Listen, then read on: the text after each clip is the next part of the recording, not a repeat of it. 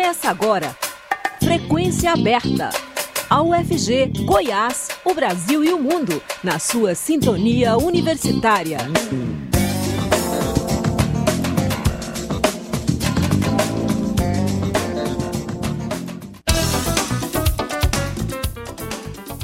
Olá, boa tarde. Agora são 5 horas 1 minuto. Está começando Frequência Aberta. Eu sou o Delfino Neto. Sigo com vocês até às 5 e meia da tarde com as principais notícias. Acompanhe o nosso programa ao vivo no site da Rádio Universitária e também no aplicativo Minha UFG. O Frequência Aberta está disponível também em formato de podcast nas principais plataformas digitais. A consolidação de grupos de extrema-direita no Congresso Nacional foi um dos maiores destaques na eleição brasileira em seu primeiro turno. Candidatos apoiados pelo presidente Jair Bolsonaro, do PL, tiveram desempenho expressivo na Câmara dos Deputados e no Senado Federal. A chamada onda bolsonarista elegeu diversos ex-ministros do governo, com foco especial no Senado Federal, casa que representou algumas resistências à agenda bolsonarista no mandato atual. O professor do curso de Relações Internacionais da Faculdade de Ciências Sociais da UFG, Diego Magalhães, coordenador do projeto Politizar, comenta sobre o perfil do Congresso eleito em 2 de outubro, o perfil conservador bolsonarista e a agenda da ultradireita brasileira. Eu conversei com o professor em uma entrevista gravada. Vamos ouvir. A consolidação dos grupos de extrema-direita no Congresso Nacional foi um dos maiores destaques da eleição brasileira no seu primeiro turno. Candidatos apoiados pelo presidente Jair Bolsonaro, do PL, tiveram desempenho expressivo na Câmara dos Deputados e no Senado. Com o cenário do legislativo desenhado, analistas começam a projetar como deverá ser a relação com o chefe do executivo a partir de 2023, seja ele o atual mandatário ou o ex-presidente Lula, do PT. Apesar da vantagem de 6 milhões de votos na disputa presidencial, o petista não viu a superioridade se espelhar no parlamento os partidos que compõem a sua base de apoio elegeram 108 deputados. Com adesão do PDT à sua candidatura no segundo turno, a soma chega a 125. O número representa cerca de um quarto da Câmara. Já a base inicial de Bolsonaro somaria 187 parlamentares, com PP e republicanos. Só o PL, partido do presidente, terá a maior bancada da casa, 99 deputados.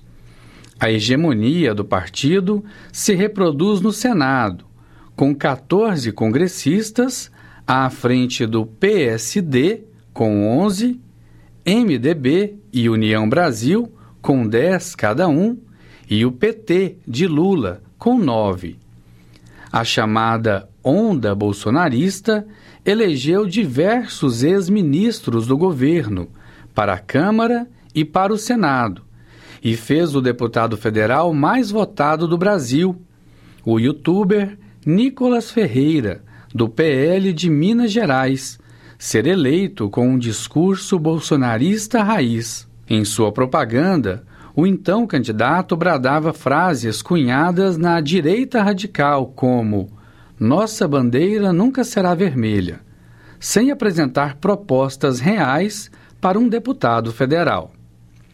Para tentar entender um pouco sobre a ultradireita que surgiu nos resultados das urnas no Brasil, o projeto do poder conservador e o que vem a ser esse conservadorismo ao modo brasileiro eu conversei com o coordenador do projeto Politizar, Alego e Goiânia, e professor do curso de Relações Internacionais da Faculdade de Ciências Sociais da UFG, Diego Magalhães. Ele começa explicando sobre o perfil do Congresso Nacional eleito nas urnas no último dia 2 de outubro e se ele é mesmo majoritariamente conservador. O Congresso Nacional pode ser considerado majoritariamente conservador. Cabe destacar o PL do atual presidente, que foi o que mais ganhou cadeiras dentro do Senado e da Câmara. Só na Câmara ganhou 23 deputados federais, sendo que a Federação Partidária do PT ganhou 12 e a Federação Partidária do PSDB perdeu 11. Dos 513 deputados da Câmara, 99 serão do PL a partir de 2023 da União Brasil terá, terão ali 59, 59 deputados, o PP com 47. Esses partidos são os maiores dentro do que poderia ser chamado da direita conservadora. Contudo, é complicado definir partidos e parlamentares brasileiros de maneira programática, ideológica, devido ao fisiologismo, a prática de exercer o cargo político com politicagem. O fisiologismo tem a ver com troca de favores com finalidades eleitoreiras, em detrimento do interesse público. Né? E é essa a essência do que chamamos né, de centrão, que compõe a base de sustentação do atual governo. Portanto, assim, o Congresso é, ma é mesmo majoritariamente conservador, não por princípio, mas na prática. Professor, o que significa necessariamente esse conservadorismo brasileiro? Ele é o mesmo conservadorismo histórico de outros países ocidentais? Bom, o conservadorismo, como conceito teórico, explica, explica apenas parte do perfil dos congressistas brasileiros. Não vejo sentido a comparação com manifestações históricas do conservadorismo, nem o que há em países ocidentais. O sentido do conservadorismo bolsonarista é peculiar e difícil de definir mesmo. Um, Manifesta-se inicialmente pelo ódio ao PT e ao comunismo, socialismo, esquerdismo. Uh, depois manifesta-se pelo repúdio à corrupção embora ignorando escândalos de corrupção no governo e na família Bolsonaro. E, bom, o bolsonarismo é a favor de armas para autoproteção, a favor de punições mais duras contra crimes comuns, apoia militares no poder e apoia incondicionalmente o presidente. É, por outro lado, é contra numerosas instituições cruciais para a democracia, como o STF, o, Congresso, no sentido dos políticos tradicionais e também no sentido do que é o STF hoje. É contra a, a imprensa né, e universidades federais, usando o termo, entre aspas, esquerdistas, como se uh, aquelas é, é, aquelas instituições fossem de esquerda e também como se de esquerda fosse um xingamento que descredita alguém ou uma instituição. Hum, manifestam instituições, é, o bolsonarista, né, o, o bolsonarismo manifesta interpretação meio que distorcida daquilo que seja o Estado laico, o que é proteção de direitos humanos. Então, assim, em algum momento, proteção de direitos humanos virou no discurso é, proteção de humanos direitos, né? Então, é, também tem interpretações distorcidas de proteção ambiental, uh, de ações afirmativas, é, é, muita coisa, né? E, e, e, eu acho que tem mais a ver essas interpretações, elas, elas negam conhecimento predominantes na comunidade científica sobre esses assuntos. Né? Então, a base de tudo é em torno disso. É, é difícil explicar, é, porque tem que analisar cada agenda dessas em detalhe, né? Agora, em relação ao significado do conservadorismo e daqueles congressistas eleitos, me chamou a atenção a eleição de congressistas famosos e mesmo polemistas, né? Um exemplo foi o mais votado lá em Minas Gerais. Aí, assim, alguns desses congressistas polemistas, como esse do mais votado, bradam a nossa bandeira não será vermelha e, e, bradam contra a uma enfim, uma falsa ameaça comunista, né? Que no fundo, entre aspas, é uma ameaça comunista como se estivesse nos anos 1950, 1960, em plena Guerra Fria. Ao mesmo tempo, cultivam simpatia pela ditadura militar em que o Brasil viveu e favorecem pautas autoritárias supostamente patriotas, como aquelas que fizeram as democracias em outros países retroceder, como retrocedeu a democracia na Hungria, na Polônia e mesmo na Rússia de Putin. Como ficou a representatividade das mulheres na Câmara e no Senado? As mulheres, que são 52% da população brasileira, têm baixa representatividade no Congresso. Com dados do Banco Mundial e da CNN, respectivamente, é, para 2021 e após as eleições de 2022, a representação feminina no Congresso subirá de 15% para 17,7%. A média mundial em 2021 era de 26% países desenvolvidos e amplamente vistos como modelos de democracias e de desenvolvimento, como a Alemanha, Estados Unidos, Austrália, apresentam números maiores que a média mundial. Né? Apesar de medidas recentes favoráveis à participação política das mulheres no Brasil, como cotas em candidaturas e em, em, e em recursos é, do fundo eleitoral, ainda há um longo caminho para o Brasil é, é, para que o Brasil veja né, cada vez mais mulheres exercendo cargos políticos de modo mais amplo, dinâmicas interpessoais, no nível familiar, no nível partidário, no nível uh, da, da, comunitário, uh, uh, essas dinâmicas interpessoais muitas vezes prejudicam de várias maneiras, discriminatoriamente mesmo, a participação de pessoas representativas da diversidade de gênero na nossa sociedade. É, isso de maneira mais ampla. E ainda mais amplamente, assim, a sociedade brasileira ainda precisa entender que a representatividade em si é boa, né? mas além disso, colocar uh, no poder pessoas do sexo feminino, LGBTQIA, pretas, indígenas e, e, e outras pessoas ainda discriminadas no Brasil, é, contribui para pensar nas melhores soluções para os problemas nacionais. São parte da solução mesmo. A gente tem que entender isso. Como ficaria uma governabilidade em caso de vitória de Bolsonaro e em caso de vitória do ex-presidente Lula nas eleições com a atual bancada eleita? Caso o presidente seja reeleito, terá facilidade para pautar por exemplo, é, a diminuição da maioridade penal e propostas que impliquem retrocesso nos sistemas, nos sistemas né, de proteção ambiental, de indígenas e mesmo de direitos humanos, por exemplo. E é provável que paute uma reforma administrativa que vai acabar prejudicando os servidores públicos é, e mesmo é provável que paute uma reforma no sistema educacional no sentido do finado futurice. Por fim, uh, com um Congresso amigo, será preocupante a, continu a continuação da blindagem do presidente via engavetamento de processo de impeachment.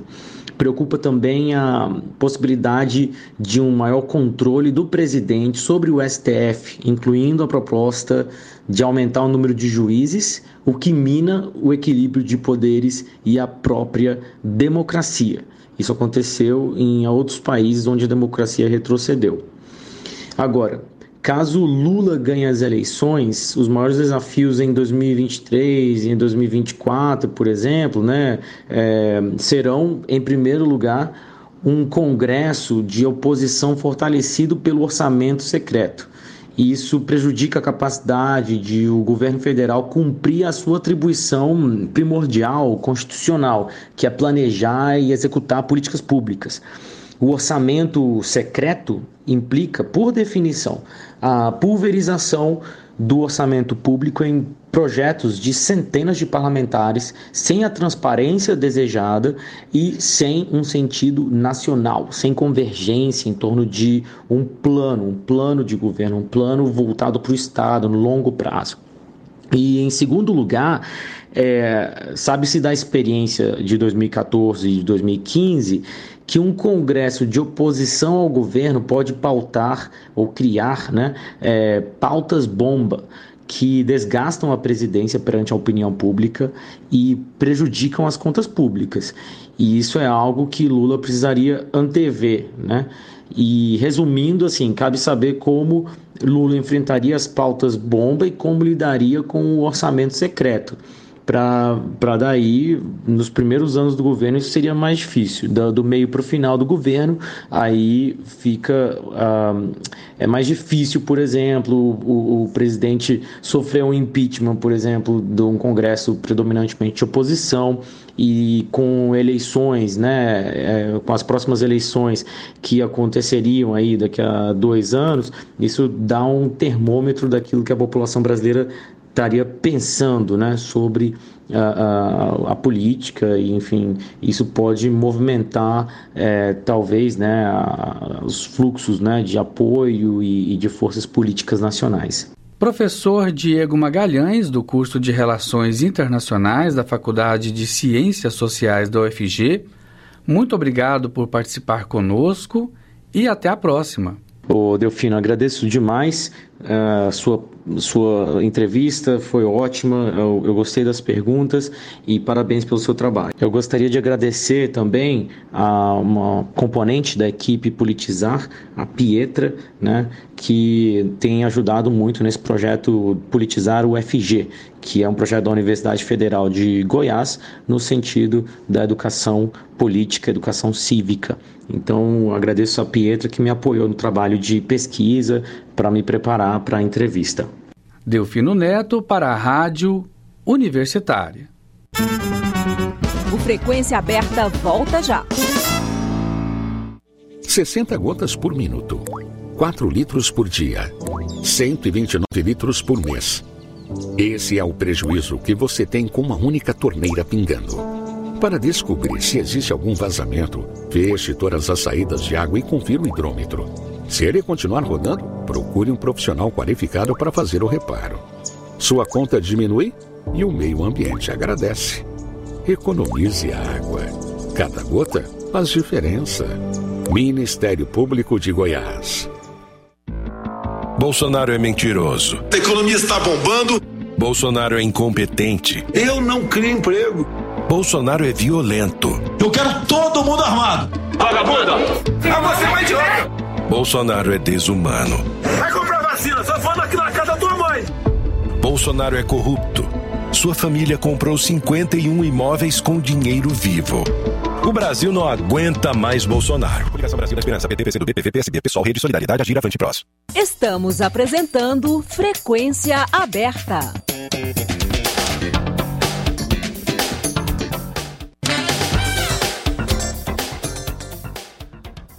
Lula tem 49% e Bolsonaro 41%, brancos e nulos 6% e indecisos 4%, mostra pesquisa Quest.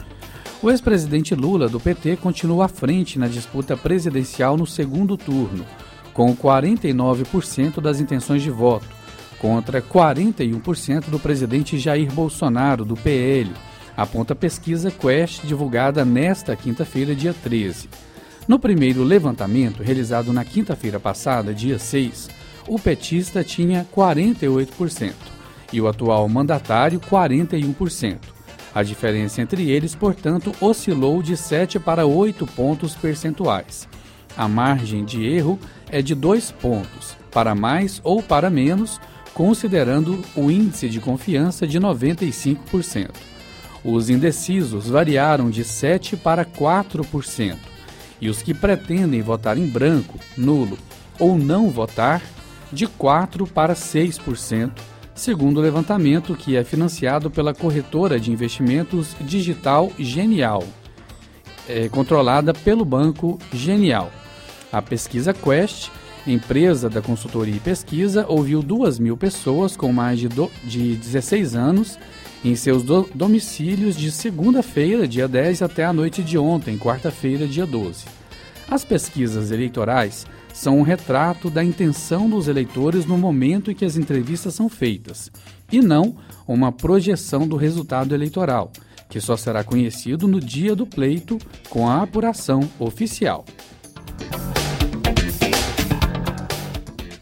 Fiocruz alerta para aumento da gripe em Goiás.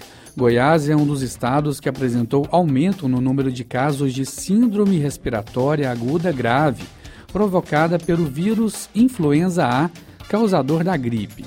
Segundo o boletim Infogripe Fiocruz, divulgado nesta semana, Bahia, Minas Gerais, São Paulo e Distrito Federal também representam crescimento. O monitoramento destaca ainda a prevalência da variante H3N2 nos diagnósticos, a mesma responsável pelo surto fora de época no final do ano passado, mas que hoje é contemplada pela vacina anual. O vírus influenza A vem apresentando aumento em alguns estados do país, como Bahia, Goiás, Minas Gerais, com destaque especialmente para São Paulo e Distrito Federal. Entre os casos com subtipagem, há o predomínio para o H3N2, tal como observado no surto epidêmico de novembro e dezembro de 2021, diz o comunicado da Fiocruz. Apesar do crescimento da gripe, o vírus SARS-CoV-2 da Covid-19 segue predominante no cenário nacional, associado a 41,6% dos casos de síndrome respiratória aguda grave. Entre as mortes causada, causadas pela síndrome, 5% foram associadas à influenza e 89% à Covid-19. União Europeia fala em aniquilar tropas russas se Putin usar armas nucleares. O chefe da diplomacia da União Europeia, Joseph Borrell, afirmou nesta quinta-feira, dia 13, que as tropas russas serão aniquiladas se o presidente Vladimir Putin usar armas nucleares na Ucrânia. A frase de Borrell foi a seguinte: Vladimir Putin está dizendo que não está blefando. Os Estados Unidos e a OTAN também não estão blefando. E qualquer ataque nuclear contra a Ucrânia vai criar uma resposta não uma resposta nuclear, mas uma resposta militar tão poderosa que o exército russo vai ser aniquilado. Nesta quinta-feira, o secretário-geral da OTAN, Jens Stoltenberg, alertou que tal cenário, mesmo com o uso de armas atômicas pequenas, teria graves consequências. A aliança militar, disse o líder norueguês, não faz parte do conflito, embora apoie a Ucrânia. Em 2022, comemoramos 100 anos de rádio no Brasil. O nonagésimo episódio da série é sobre o programa Ronca Ronca, do jornalista Maurício Valadares. Vamos ouvir. 100 anos de rádio no Brasil. Ronca Ronca. Alô, alô, senhores aviadores que cruzam o céu do Brasil. Atenção, largaram. Ronca Ronca, this is religion. Alô, alô, senhores aviadores que cruzam o céu do Brasil. Atenção, largaram. Ronca Ronca, this is religion.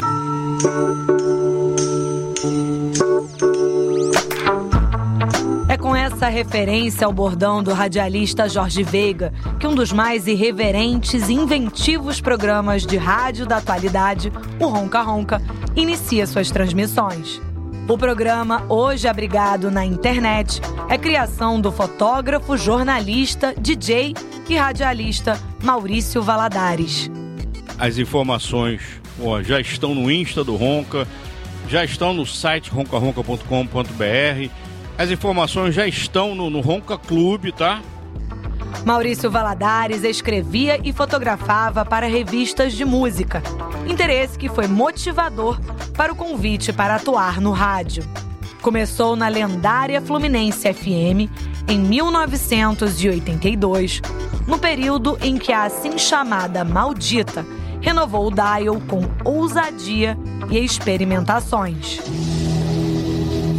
FM. A ousadia, a ansiedade, a busca incessante das coisas novas e criativas impuseram que os rumos das FMs cariocas sofressem alterações. A Rádio Fluminense FM Estéreo é uma prova palpável dessa nova mudança. Na Fluminense, Maurício Valadares criou Rock Alive, programa que apresentou a muitos ouvintes grupos como The Cure, U2, estilos musicais como dub e o ska, além do nascente Rock Brasil, que Maurício acompanhou e incentivou de diversas formas, programando, fotografando, produzindo. Depois de chamar Rock Alive, seu programa mudou de nome e de emissora algumas vezes. Na Rádio Globo FM, era Radiola. Então, todos vocês que estão ligados agora na Globo FM, não se esqueçam. Logo mais hoje à noite, no programa do Fantástico Maurício Valadares, Legião Urbana, é isso mesmo, ao vivo, com violões e altas surpresas para vocês. Aqui quem fala é Renato Russo. Não se esqueçam, Radiola, um dos melhores programas, se não o melhor. Ronca Ronca, nome que seu programa inovador mantém há alguns anos, foi veiculado na Rádio Cidade, na Oi FM e hoje é distribuído no território mais livre da internet. Agora, melhor do que isso é começar o programa, esse 505 na web, com esse dub esferográfico dos seletores de frequência para Guns of Brixton.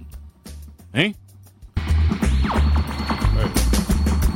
Nas mais diversas plataformas onde está, Maurício Valadares pode oferecer à legião de fãs do Ronca Ronca capas de discos, comentários sobre a seleção musical, espaço para troca de mensagens, formas de apoiar economicamente o programa e, claro, pedir suas favoritas. Qual seria? Não colocaremos no ar um quinto dos pedidos de nossa audiência, infelizmente. Por quê? Aí você pergunta por quê? É, Maurição, não colocaremos no ar um quinto dos pedidos, por quê, hein? Porque eles são muitos. São muitos. A internet também permite ao Ronca Ronca ter mais liberdade temática e também liberdade formal. Já começou diferentão, hein?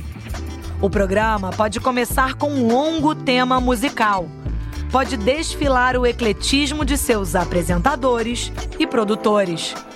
Então nós vamos começar dando um toque para você, Nandão, de um possível nome para seu filhote, tá? Mandei. Pode ser? Mandei. Presta atenção. Meu nome é Pablo, Pablo. Aí, rapaziada, Bezerra da Silva na área. Eu estou no programa de Maurício Valadares. Pode também ter um tempo flexível. As edições do Ronca Ronca na internet têm aproximadamente duas horas. Mas pode ser mais do que isso. Ou um pouco menos. Toda quinta-feira, o ouvinte cativo encontra uma nova edição. Maurício também brinca com essa circunstância. Fim de semana que vem a gente volta, semana que vem a gente volta também. Terça-feira que vem a gente volta, quinta-feira a gente volta. Amanhã. Sexta-feira, amanhã a gente volta. É isso aí. A gente volta. A gente volta. é isso Obrigado, Nandão. Um beijinho. Bye, bye. Tchau. Mantendo a proximidade com formatos e comportamentos radiofônicos, o Ronca Ronca encontra na internet talvez sua melhor casa. E se mantém como um importante espaço para a divulgação de trabalhos musicais originais e de interação com os ouvintes, agora também internautas. Good night, everybody. Thank you so much.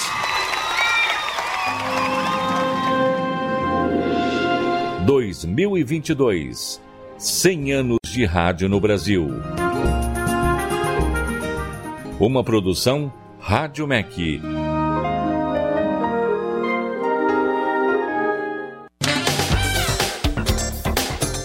Cinco horas e 30 minutos, o Frequência Aberta fica por aqui. A produção é do Departamento de Jornalismo da Rádio Universitária.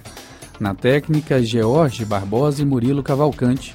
Lembrando que em 2022 a Rádio Universitária completa 60 anos, difundindo música de qualidade e jornalismo independente. A todos uma boa tarde, obrigado pela audiência e até a próxima.